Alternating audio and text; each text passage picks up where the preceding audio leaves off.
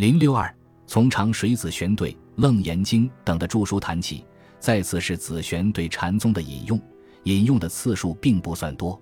由此可见，子玄对禅宗的关心远不及天台宗，这是比较自然的。和宗密相比较，子玄的禅僧色彩极弱，基本上是教家的本色。即今所论的第二部分是对各宗学说的批判，首先是论对法相宗的批判，主要是以实教来批判法相权教，即对法相宗的真如凝然说和五性个别说的批评。因为在子玄看来，起信论属于实教。是真如随缘说和一心本源说，比法相宗的真如说来的称性理实。但是这种批判法，我认为其实也是沿袭宗密的著作中的论理，并非是子玄的独创性思想。其次是论及对禅宗的批判，主要批判三种人：一是习顿教空教及南宗禅学失意者；二是习大乘法相教及北宗禅学失意者；三是外道邪见所知者。在紫玄的时候，北宗禅早就不传，故也没有人再强调说自己是南宗的必要了。所以我认为，这里的禅宗批判只是一般论，也是承袭成观宗密的禅宗观。不过有一处倒是反映了事项的，即对当时禅宗内部持有西方净土否定论者的批判。其实早在六祖慧能乃至到宗密延寿的时候，禅经的问题早有论议。到了延寿时，才明确提倡禅境一致，但是禅境相共的现象一直存续着。子轩批判这类禅者，可以说主要是站在天台宗的止观法门的立场上的，当然也受到宗密等融合思想的影响。最后是对性具说的批判，在《比薛记》中，子玄对天台的教判和止观等方面多有引用，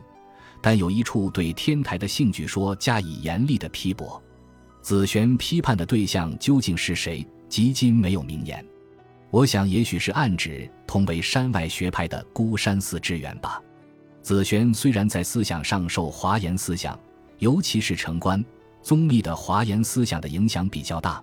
但在无情佛性论的见解上，却有自己独特的观点，反倒是与天台山家学派之理所主张的色心不二的一心三观的中道思想比较吻合。而在对起信论的教判问题上，法藏将之放在小始终顿元武教中的中教或顿教的位置，宗密也是如此，认为此论能摄前四教而不摄原教。传奥的起信随书译记则继承宗密的观点，认为此论前二教之所以不能设，是因为不具起信论的义理；而此论不设原教，是因为不具备原教的选址。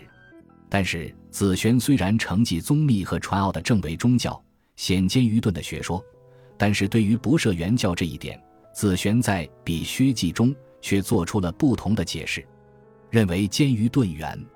子玄在对《楞严经》的判释上，也与起信论一样，放在同一诗作上，用天台五十教判，将《楞严经》的说实列在《法华》之后，涅盘之前。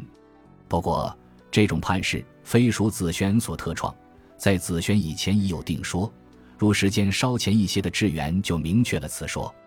以上子玄的《首楞严义书注经》《勘定记》《比薛记》三部著作，在先行研究的基础上加以解释和分析，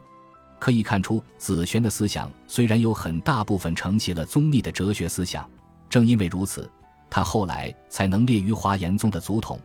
但是从上文的分析论述中可以发现，子玄的血统本属于兼容华严学的天台宗山外派，因此和宗密来做比较的话，他更倾向于天台和华严的融汇。这等于说他没有偏移山外学派的传统。虽然在禅宗灯史中有那么一段参问禅德经义的公案，但是并不能由此改变他教家的主体形象。而宗密是菏泽的嫡孙，又是清凉的高弟。以一心来雄视教禅两宗，开辟了教禅一致、三教会通的思想大势。子玄虽取其源流，则在流向上已有新路，这与宋初整个思想背景不无关系。子玄的思想特点可以总结出四点：一是以天台学来接华严遗绪，即由传奥追成宗密；二是以全收归一的思想来阐扬无情成佛意；三是以天台教义来融汇华严的五教义。四无碍法界等，形成了华严、天台会通的综合佛教的雏形。四是继承宗密的融合思想，开了《楞严经》信仰的新思潮。接着来论述紫玄的弟子宋代华严宗的中兴祖师净远的思想，从中梳理出他和宗密思想的渊源关系等重要问题。